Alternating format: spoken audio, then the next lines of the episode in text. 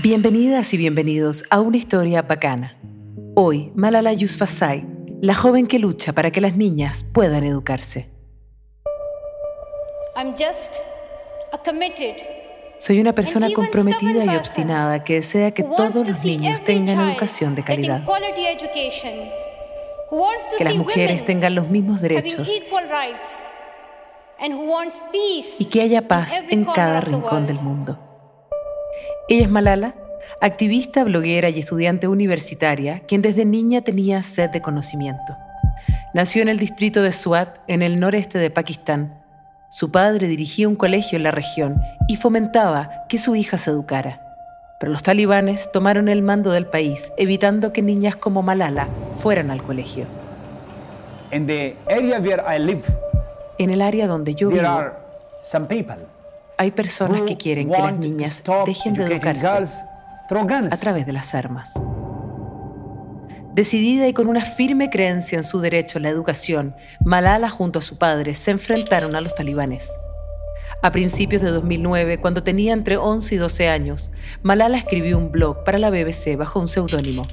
El blog titulado Tengo miedo describió lo que significaba ser una mujer en un lugar donde los talibanes iban avanzando en control y en restricciones para el género, además de contar su interés por estudiar. A fines del 2009, el New York Times hizo un documental sobre su activismo y el nombre de Malala se liberó. El régimen talibán pidió su cabeza y la de su padre. ¿Por qué la paz de este valle está siendo destruida? ¿Por qué las personas inocentes de este valle están siendo blancos de esta violencia? ¿Por qué nuestro futuro está siendo amenazado? Era el año 2012 y la joven ya de 15 años iba en un bus escolar de vuelta a casa cuando dos miembros de los talibanes detuvieron el autobús. Un joven preguntó por Malala y le disparó tres veces. Una de las balas entró y salió de su cabeza y se alojó en su hombro. Malala resultó gravemente herida. Fue trasladada a Gran Bretaña, donde estuvo en coma inducido y donde una vez despierta debió rehabilitar parte de su rostro paralizado. Recién cuatro meses después, fue dada de alta sin daño cerebral. Los terroristas creyeron que podían detener mis objetivos y mis ambiciones. Pero nada ha cambiado en mi vida, excepto que mi debilidad, miedo y falta de esperanzas murieron y la fuerza, poder y coraje nacieron.